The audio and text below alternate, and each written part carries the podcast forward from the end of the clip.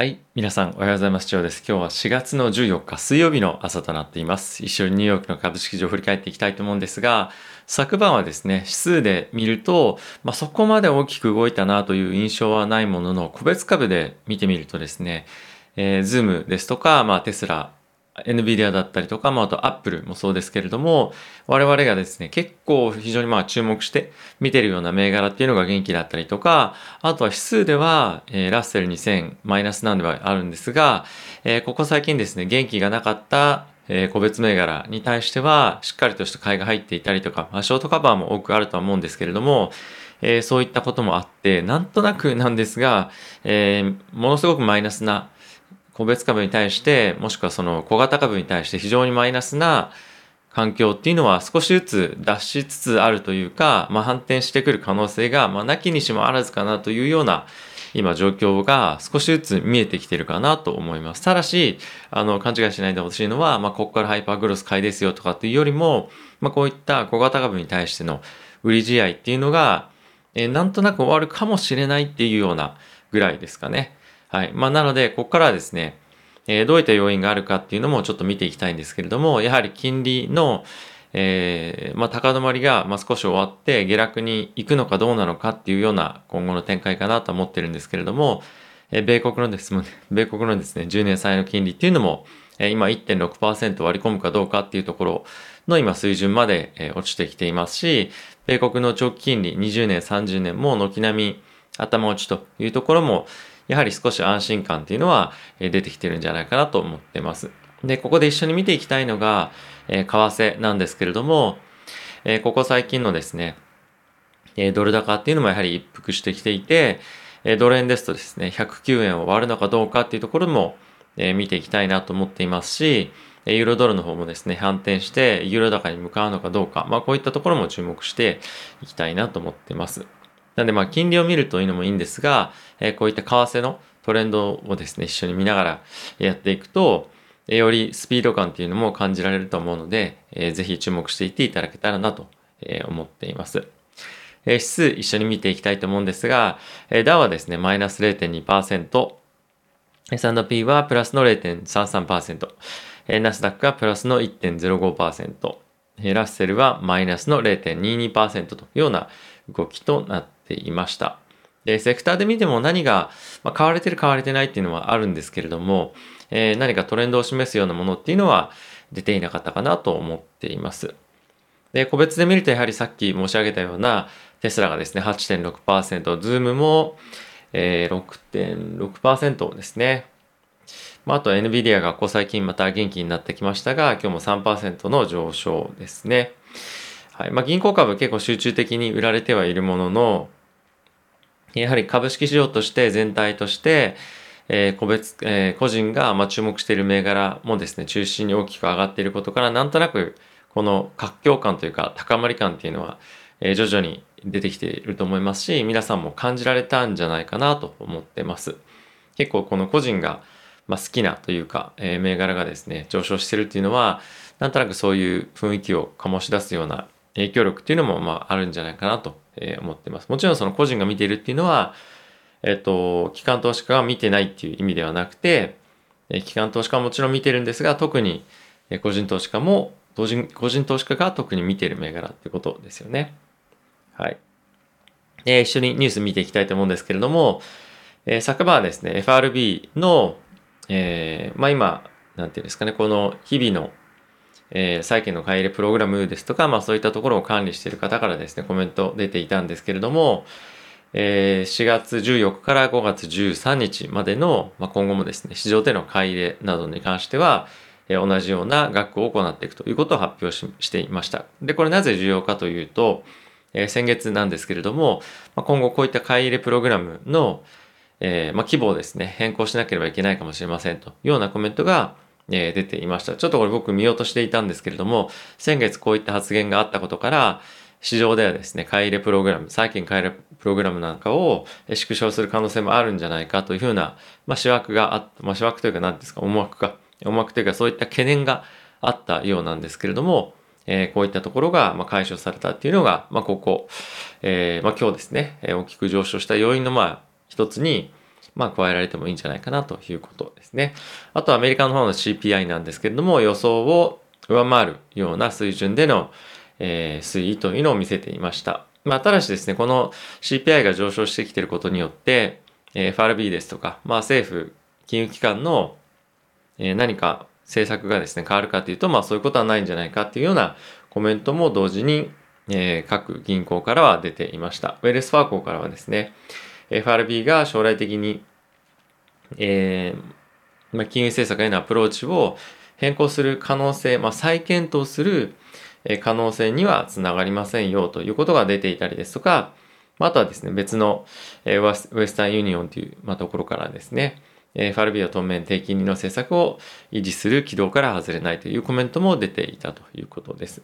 なのでまあ、やはり直近に、まあ、特に今年っていう意味ではあると思うんですけれども、えー、まだまだ今の金融政策緩和策っていうのは維持というのがマーケットの見方なんじゃないかなと、思っています。あとはですね、アメリカの方で、えー、フィラデルフィア連銀の、えー、総裁からのコメントなんですが、まあ、今年 GDP はですね、5、6%の成長は、えー、見込んでいると。で、さらに FRB の緩和策っていうのは維持しますよというコメントが昨晩は出ていました。えー、なのでまあそんな早急にやはり、えー、まだまだ現在の、え、金融政策に対して動いていく予定はありませんよと、まあ、しばらくは現行の政策を維持するというのが、まあ毎度毎度毎日毎日なんですけれども、え、こういったコメントが引き続き出ているというような状況となっています。あとはですね、ECB の方から、えー、物価の上昇に対して、えー、容認する姿勢っていうのを明確化すべきではないかっていうような発言は出ていました。まあそもそも ECB の物価は、そんなに目標とする、まあ、例えば2%とかっていうところから大きく外れてるので、この、コメントをすることでどういう意味があるのかっていうのはちょっと正直わからないんですけど、でもやはり、えー、物価の目標値っていうものをターゲットとするよりも、まあ、FRB と同じですよね。2%をしっかり超えてきたとしても、やはりこの水準がえー、維持される2%っていう水準が維持されることが重要というところと、あと長期にわたってこの2%水準を達成していきたいというところを明確に示した方がいいんじゃないかっていうようなコメントが出ていました。はい。まあ、特にあのマーケットに大きく影響を与えるようなものではないとは思うんですけれども、えー、各国もですね、FRB と同様に、えー、長期で見て安定したインフレ水準というものを目標としていきたいというような意思が、まあ、いろいろと出てきているかなと思っています。あとはですね、非常に重要なニュースだと思うんですけれども、えー、ジョンソンジョンソンの方から、今出しているワクチンなんですが、アメリカで、一時使用、一時、中止の勧告というのが、出ています。で、700万人ほど接種をして、6人ですね、血栓の、副作用というか、あの、副反応が出ていて、まあこれ、確率で言うと0.0001%なんですね。100万人に1人ぐらいなので、これそもそもそんなに副作用の割合高くないんじゃないかっていうふうな、まあ、意見も出てるということらしいんですが、えこういった、まあ、副反応をめぐって、今後どうするかっていうのは、各国でもいろいろと対応が違っていて、え南アフリカなんかではですね、これ、もうすでに、え接種を、ま、中止するような、え、ま、見解が出ていたりとか、また EU の中でも、え国によっての対処が違ったりとか、またやっぱり EU に関しては、アストラゼネカのワクチンがダメで、じゃあいざジョンソンジョンソンっていうふうになっていた中での、えー、まあこういった状況なので、まあ非常にヨーロッパの方では今後もワクチンの接種が進まないというのが心配されています。で、一方アメリカの方なんですけれども、1日300万人のワクチンの接種というのは、え、この計画っていうのは、まあ変わりませんと。モデルナと、え、ファイザー、バイオンテックのワクチンで、まあ、賄える、まあ、賄えますよというようなコメントが、ホワイトハウスのから出てました。なのでまあこれ本当なのかなと思うものの、一応まあそういった見解は出ているのと、で、これなんでこんなに懸念をされているかっていうのは、ファイザーバイオンテックとモデルナのワクチンが、まあ、こういった症状が出てないのにもかかわらず、えー、このジョンソンジョンソンですとか、まあ、アストラゼネカの方は、血栓の疑いが、まあ、関連した疑いが出てるということで、えー、非常に懸念を示しているということらしいんですね。なので、まあ、比較感、まあ、このジョンソンジョンソンのワクチンしかなかったら別だったんでしょうが、まあ、比較感という点から、まあ、非常にリスクを感じるというのが、まあ、やはりあるんじゃないかなと思っています。まあ、今後、えー、数週間とか数日後に、まあ、情報をですね、ジョンソンジョンソンが、えー、まあ、管轄機関に提供した後に、まあ、接種再開というふうになるかもしれないんですが、まあ、こういうふうになった状況で、えー、今後人々がですね、ジョンソンジョンソンのワクチンを受けたいかというと、まあ、そう、なかなかそうならないと思うので、えー、ワクチンの接種スピードに関しては、まあ、少し心配があるかなというのと、あとはですね、えー、まあ、ファーチさんが、このジョンソンジョンソンのワクチンの接種っていうのが、まあ、ストップする可能性がありますよというところも懸念を示していたので、えー、ここはですね、今後どういうふうに、えーま、向かっていくのか。っていうのは注目をしていきたいなと思いますし、ヨーロッパの方、世界的に見ても、またイマージングの方の、イマージングマーケットですね、新興国の、ワクチンの接種状況にも大きく影響を与えるニュースだとは思うので、引き続き注視をしていきたいなと、え、思っています。はい。あとはですね、え、中国の方で、まあ、交換、まあ、いろんな、なんですか、まあ、偉い人たちと、あとはビ、あの、アメリカのビジネスリーダー、まあ、ビジネスリーダーである、え、企業の中国の責任者が、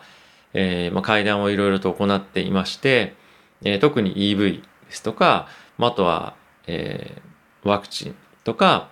えここ最近非常に中国が中、えー、なんですか、注力している分野ですね。まあ、こういったところの、えトップマネジメントとあって、えしっかりと協力していきたいという旨の、えコメント、協力姿勢を求めたということが、えニュースでもありました。えここ最近非常に中国がですね、えー、まあ、高圧的な、まあ、アメリカが高圧的な態度をとって、まあ、それに対して中国も非常に、えー、なんていうんですかね、アメリカの対応に対して、えー、懸念を示したりとか、あとは中国の、えー、まあ、政府ですとか、あとは中国中央銀行が、えー、中国のですね、えー、まあ、金融市場ですとか、そういったところに対して、え、緩和速を引き上げ始めたりとかっていうのもあって、中国の市場がなかなか元気がないような、え、日々がですね、続いているんですけれども、まあ、こういったところに対しての姿勢を見てみると、え、中国のやはり EV 関連ですとか、まあ、あとはデジタル経済っていうふうに、まあ、ここで明記してましたけれども、今後の成長分野、DX とかもですね、そうですし、あと 5G とか、まあそういったところもそうだと思いますし、まああとは呼ばれてる企業を見てみると、他にはインテルですとか IBM とかっていうのもあるので、やはり半導体が関連してくるような分野については、中国としてはしっかりとサポートしていきたいというような、まあ、意思はあるので、えそういったここ最近売り込まれている中国の銘柄っていうのは、えもしかすると息を吹き返す可能性もあるんじゃないかなと思ってます。まあ具体的に言うとニオとかシャオペンとかそのあたりだと思うんですけれども、えこういったところの動き今後少し注目をしていきたいなと、え思っています。